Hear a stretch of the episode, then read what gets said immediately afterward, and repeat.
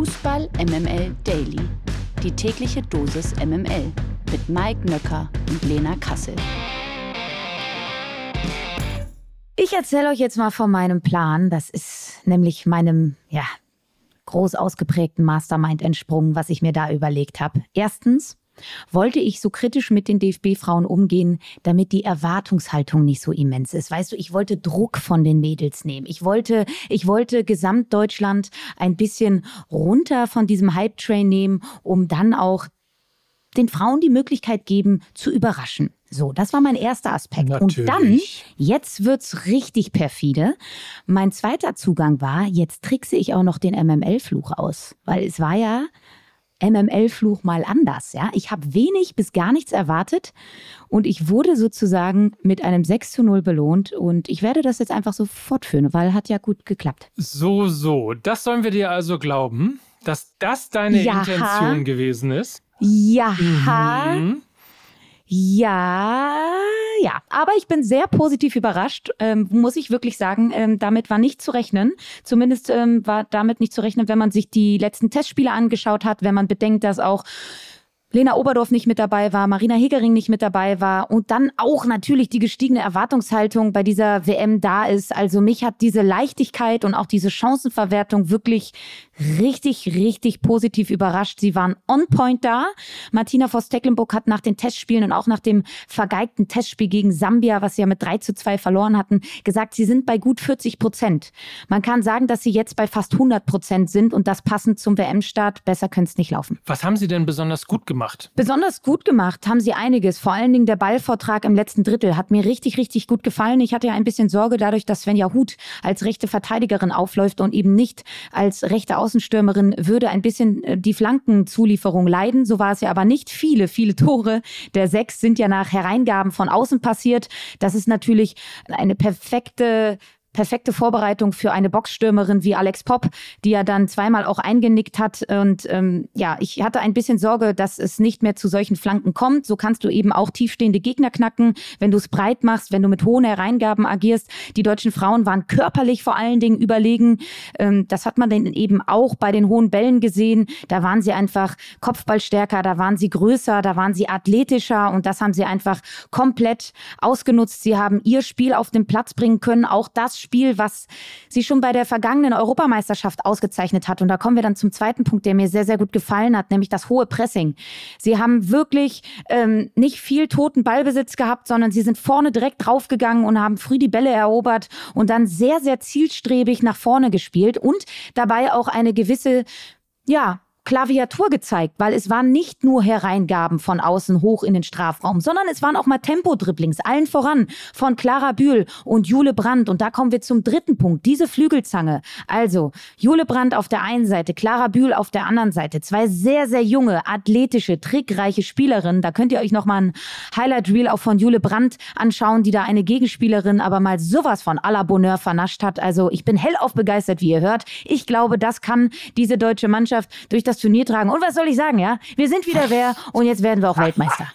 So, à la Bonheur ist das. Ähm, was war nicht so gut? Also mir ist in der so um die 25. Minute ist mir aufgefallen, es gab so eine Zeit lang, wo Deutschland relativ schnell den Ball wieder verloren hat. Also keine besonders guten Ballbesitzphasen. Ähm, das ist das, was ich so ausgemacht habe. Was hast du noch so gesehen? Ja, also das neu formierte Mittelfeld, das passt noch nicht so ganz zusammen.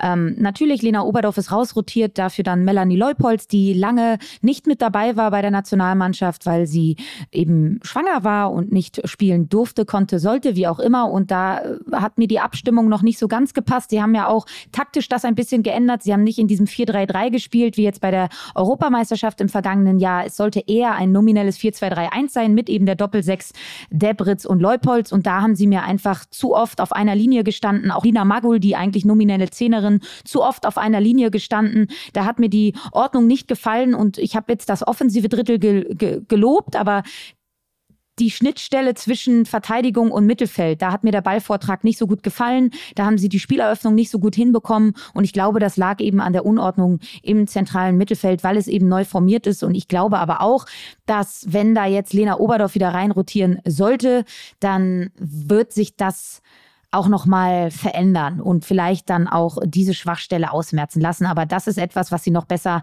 machen sollten, weil das könnte dann wiederum auch in Kontersituationen führen bei Mannschaften, die da einfach noch mehr Qualität haben. Wenn du da im Zentrum den Ball verlierst oder wie du gesagt hast, jetzt nicht wirklich sicheren Ballbesitz hast, dann kann das auch relativ schnell dann ja in die Hose gehen. Und das war etwas, woran sie, glaube ich, noch arbeiten müssen. Und ich habe ja auch schon, oder wir haben ja schon angesprochen, dass wir auch eine rasende Reporterin vor Ort haben. Unsere Kala-Kolumna heißt Nina Potzel und sie war im Stadion bei den deutschen Frauen und ähm, sie erklärt uns jetzt mal oder erzählt uns jetzt mal, wie denn die Stimmung vor Ort war und wie dieses Stadionerlebnis überhaupt für sie persönlich war. Hallo, hallo aus Melbourne. Ja, die Stimmung war natürlich im Stadion bei den deutschen Fans deutlich besser. Ähm, wobei tatsächlich auch immer, wenn Marokko dann irgendwie mal ähm, den Ball erobert hat oder auch als sie da die Ecke hatten, ist es auch richtig laut geworden im Stadion. Und also von der Stimmung draußen dann, ähm, bei, oder nach Abpfiff habe ich gar nicht so viel mitbekommen, weil ich dann in der Mixzone war. Aber auch als ich dann ein bisschen später halt von da raus bin, waren da vorm Eingang echt noch so eine Riesengruppe marokkanischer Fans, die da so gefeiert haben. Die hatten sogar so ein Mikro mit dabei und eine riesengroße Box und so das war schon ziemlich cool. Und jetzt auch in der Bahn habe ich ein paar deutsche Fans noch getroffen. Ähm, die waren alle eher so ein bisschen überrumpelt von diesem doch sehr klaren Ergebnis. Also selbst wenn man mit eben ähm, einem Sieg gerechnet hat, war das dann doch nicht so auf der Liste. Der Blick nach Down Under. Nicht nur die deutschen Frauen haben gestern ein Torfestival gefeiert, auch Brasilien jubelte immerhin viermal mit 4 zu 0, besiegten die Brasilianerinnen den WM-Neuling Panama. Dabei überragte die Brasilianerin Ari Borges mit drei Toren und einer Vorlage. Auch Italien ist erfolgreich ins Turnier gestartet. Dank eines späten Treffers feierten die Italienerinnen einen 1 zu 0 Erfolg gegen Argentinien. Und heute geht es natürlich weiter. In Deutschlands Gruppe H trifft Kolumbien auf Südkorea. Außerdem spielen die Gastgeberinnen aus Neuseeland gegen die Philippinen und die Schweiz trifft auf Norwegen. Alles das seht ihr im ersten. Fakten, Fakten, Fakten.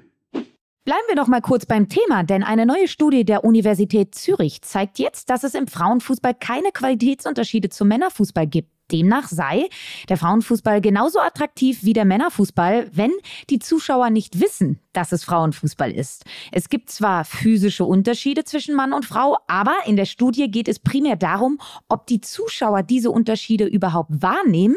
Für die Studie haben die Wissenschaftler insgesamt über 600 Menschen identische Spielszenen gezeigt. Allerdings wurden die der einen Gruppe so bearbeitet, dass nicht zu erkennen war, ob Frauen oder Männer spielen. Die der anderen Gruppe blieben unbearbeitet. Das Ergebnis, der Männerfußball wurde attraktiver eingeschätzt, aber nur, wenn die Zuschauer wussten, dass es sich um Männerfußball handelt. Wenn das nicht erkennbar war, wurden die Spielszenen gleich bewertet. Die Autoren der Studie schließen nun daraus, dass die Wahrnehmung von Qualität im Frauenfußball von Geschlechterklischees und Vorurteilen beeinflusst wird. Hm.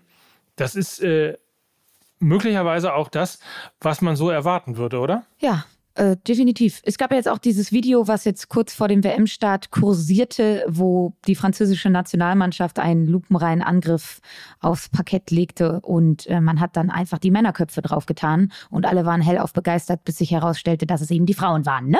Also, ich glaube, damit können wir dann jetzt auch endlich die Diskussion beenden, ähm, dass es da irgendwelche Qualitätsunterschiede zwischen Männer- und Frauenfußball geben würde und deshalb ließe sich das Ganze nicht so vermarkten und deshalb ließe sich damit auch nicht so viel Geld verdienen. Bla bla bla bla bla. Das News Update aus der MML-Redaktion.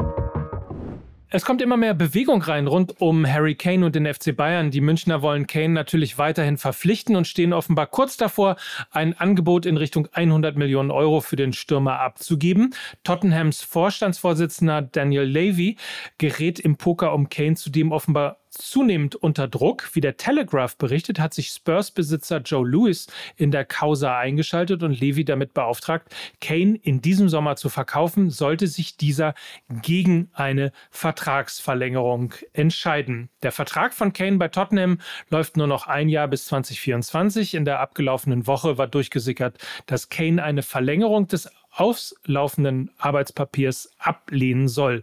Stattdessen wolle er lieber zum FC Bayern wechseln. Wird er diesen Sommer nicht verkauft, könnte er kommenden Sommer ablösefrei wechseln. Das will Besitzer Joe Louis jetzt offenbar verhindern.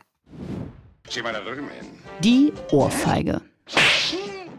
Die hat Hansi Flick gestern im Rahmen des Internationalen Trainerkongresses in Bremen an Union Berlins Sportdirektor Oliver Runert verteilt. Wir erinnern uns kurz. Runert hatte ja Flick vor wenigen Wochen unter anderem die Nichtberücksichtigung von Rani Kedira vorgeworfen und den Bundestrainer dafür kritisiert, dass er nicht leistungsorientiert aufstelle. Ohne Runerts Namen zu nennen, antwortete Flick gestern dann so.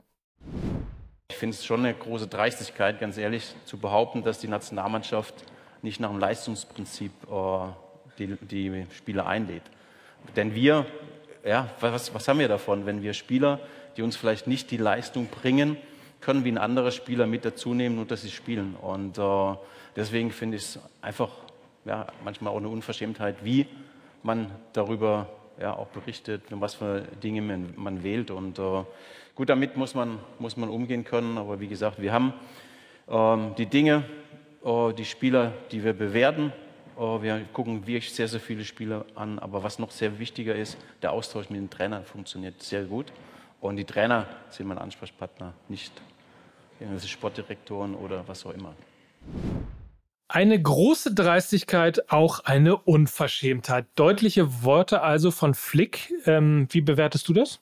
Also vielleicht erinnern wir uns noch mal kurz daran, dass Hansi Flick Lukas Klostermann für den WM-Kader berufen hat, obwohl er zuvor exakt nur ein Saisonspiel absolviert hatte. Wir erinnern uns daran, dass Hansi Flick Joscha Wagnumann nominiert hatte, als der noch keine Rolle gespielt hat bei Stuttgart. Und ich könnte eigentlich endlos so weitermachen. Und ich finde, diese, diese Aussage von Hansi Flick, ähm, ja, gibt uns einen Einblick in das Seelenleben DFB Wohlfühloase. Weil was ist das auch für ein Signal an die Spieler, die nominiert worden sind? Ne? Also anscheinend gefällt dem Trainer ja das, was wir da machen.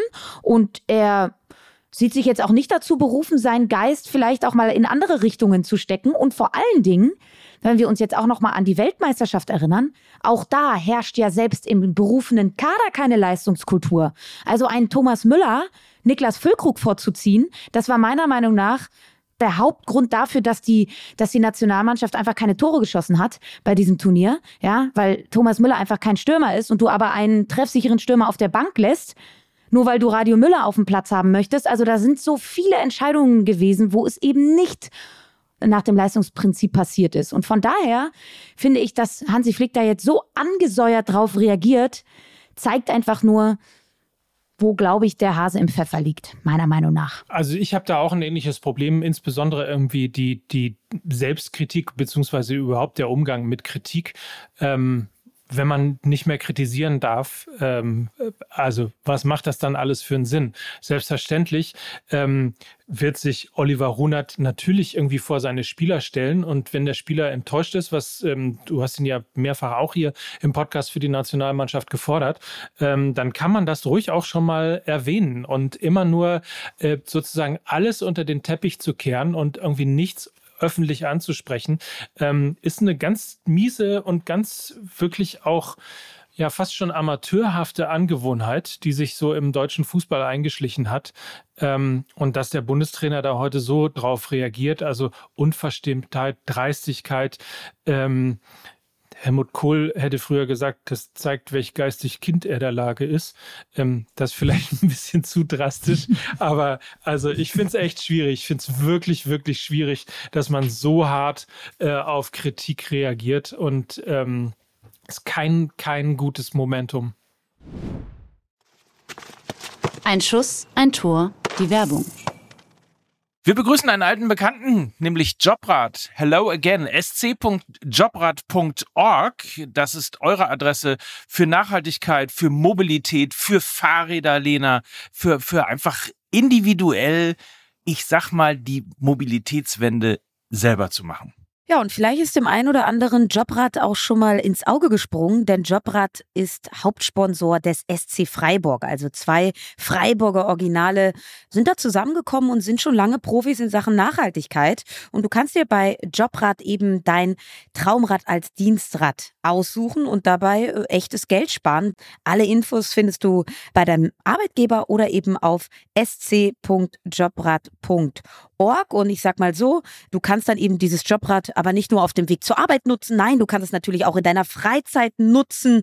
Du kannst damit irgendwie deine Gesundheit auf Vordermann bringen. Du kannst dich fitter machen, Ausdauertraining. Ins Stadion fahren. Ins Stadion fahren. Und ich sag mal so, Na? wir haben ja schon das ein oder andere Mal hier über Christian Streich gesprochen. Ich habe gesagt, er ist so ein bisschen der glitzernde Panini-Sticker in der Trainerwelt des modernen Fußballs. Und er ist auch Vorreiter in Sachen Nachhaltigkeit, denn er nutzt sein Fahrrad ziemlich häufig, nicht nur um irgendwie zum Training zu fahren, sondern tatsächlich nimmt er das auch teilweise mit auf Auswärtsfahrten, um dann irgendwie, ja, die jeweilige Stadt dann mit dem Rad zu erkunden. Also auch Christian Streich ist in dieser Sache Vorreiter und wir unterstützen natürlich die Mobilitätswende und das Thema Nachhaltigkeit und deshalb freuen wir uns sehr, dass Jobrad unser unser neuer Partner ist. Und von daher fühlt euch animiert dazu, da einfach mal vorbeizuschauen auf sc.jobrad.org oder informiert euch einfach bei eurem Arbeitgeber, ob sie vielleicht auch sowas anbieten wie Jobrad und dann könnt ihr euch eben ja bis zu 40 Prozent günstiger als eben ein Fahrrad zu kaufen, einfach ein Fahrrad leasen.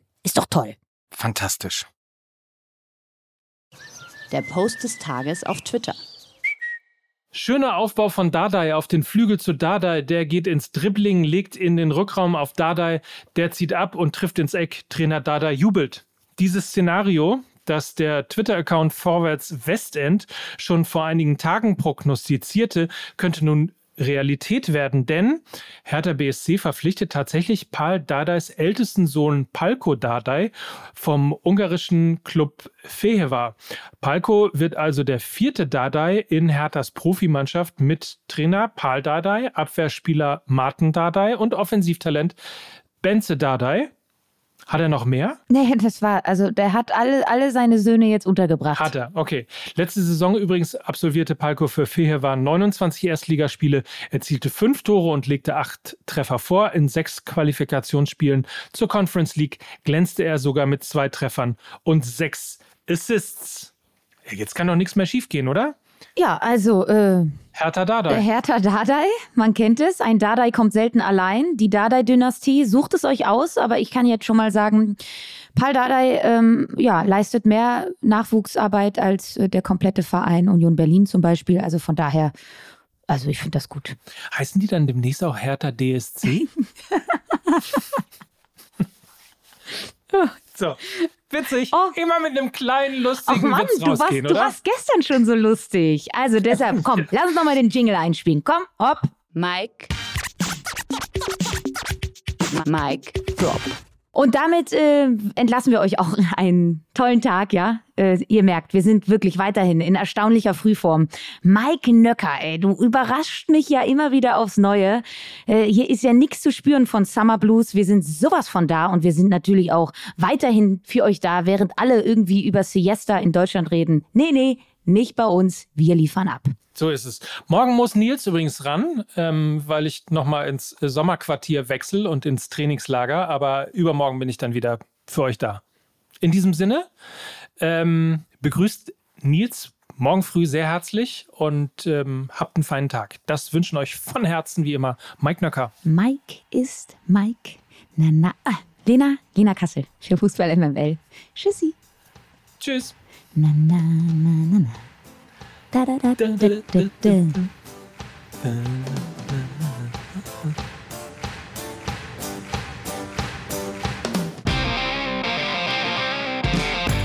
Dieser Podcast wird produziert von Podstars bei OMR.